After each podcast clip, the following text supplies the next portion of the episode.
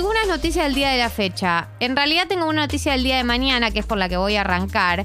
Y a partir de ahí vamos para atrás al día de hoy y al día de ayer. Para empezar, anuncian paro total de trenes para mañana. No. Trabajadores ferroviarios advirtieron que se agotaron las instancias de negociación con las empresas y denuncian discriminación laboral. Eh, al parecer, el día de mañana, próximo 20 de enero, a partir de las 00, y la medida afectará a todas las líneas de trenes que comunican el Gran Buenos Aires con la ciudad. Como por ejemplo, Sarmiento, Roca, San Martín, Mitre, Tren de la Costa, Belgrano Sur, Urquiza y Belgrano. Esto, en principio, es el anuncio que hicieron el día de ayer. Eh, durante el día de hoy puede existir una instancia de negociación, puede existir una instancia donde cedan y en ese caso eh, supongo que suspenderán la medida, pero en este momento, hoy 19 de enero a las 9.04, eh, está anunciado un paro de trenes para mañana, ¿sí? Así que a estar atentos si te lo tenés que tomar mañana, por lo menos para ver si sucede o no sucede. Bien, el día de ayer también fue una jornada con altas cifras de muertes de coronavirus. Tuvimos 189 muertes y 120.000 nuevos casos. El número 120.000, si bien es alto, eh, es como que da la sensación de que tocamos el pico, ¿no? Con los 134, 135. Eh, vamos a ver cuántos hay hoy, porque también martes, miércoles, jueves son los días con la mayor cantidad de casos. Eh, pero este aumento en los casos obviamente lleva a una mayor cantidad de muertes, porque si bien el porcentaje de muertos con respecto a la cantidad de personas que contraen el virus es muchísimo más bajo que con otras cepas, eh, y que cuando no teníamos la vacunación, obviamente, eh, ese porcentaje obviamente aumenta la cantidad de personas netas que, que mueren por la enfermedad cuanto más casos hay. Si bien es un porcentaje bajo, si tenés 120 mil casos, te van a aumentar las muertes igual. Así que 189 muertes y creo que ya es una instancia donde tenemos que empezar a eh, preocuparnos de nuevo con... Porque uno dice, no, como que yo tenía la sensación, bueno, que suban los casos igual. Eh, la, tasa de hospitalizaciones y la letalidad es baja. Digo, bueno, es algo que eh, tenía que pasar. Pero si empiezan a aumentar la muerte, a las muertes a un número que que ya se parece un poco más al que tuvimos en otra instancia de la pandemia, me parece que ya uno dice, bueno, ¿hasta qué punto uno puede permitir que los casos suban así al infinito, no? No, y además que se suma que sabemos que esta cepa es más contagiosa, entonces eh, más muertes y, con una cepa más contagiosa es todo peor. Es la más contagiosa de todas hasta ahora, por eso está habiendo cada vez más casos. Sí, tal cual. Eh, así que eso con respecto al coronavirus.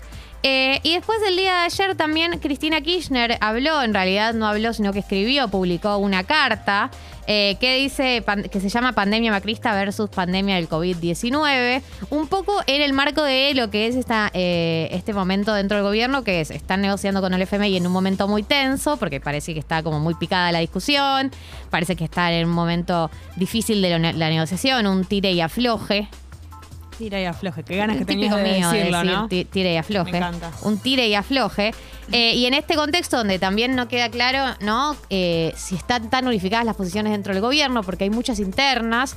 No se sabe si la relación con Martín Guzmán eh, es buena, es mala, si tiene internas con masa, no tiene internas con masa. En todo ese contexto sale esta carta de Cristina Kirchner que dice eh, en Argentina lo que nunca se va a acabar es lo que nos pasó y nos pasa por la pandemia macrista cuando en el 2018 Macri trajo al FMI de vuelta a la Argentina.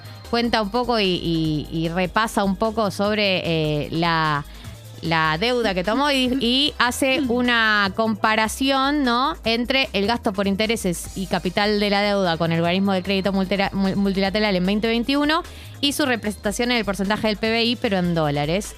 Y como que compara, eh, bueno, nosotros eh, se, endeudaron mucho durante el macrismo y esa plata no se vio reflejada en obras, no se vio reflejada en nada. Y lo gastado durante la emergencia sanitaria fueron medidas para paliar efectos de la pandemia.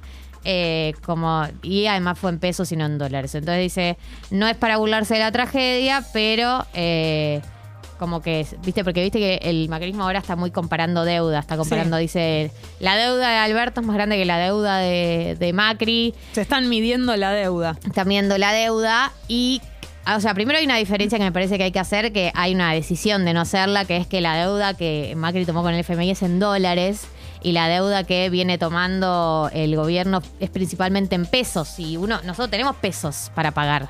Lo que no tenemos es dólares. Hay una diferencia muy, muy grande en eh, el desequilibrio que le genera la- al Estado una deuda en dólares y una deuda en pesos. Y en la capacidad de pago que tiene el Estado en dólares y en pesos. Entonces, si una persona te compara deuda en dólares y en pesos, te, te está engañando. Eso para empezar.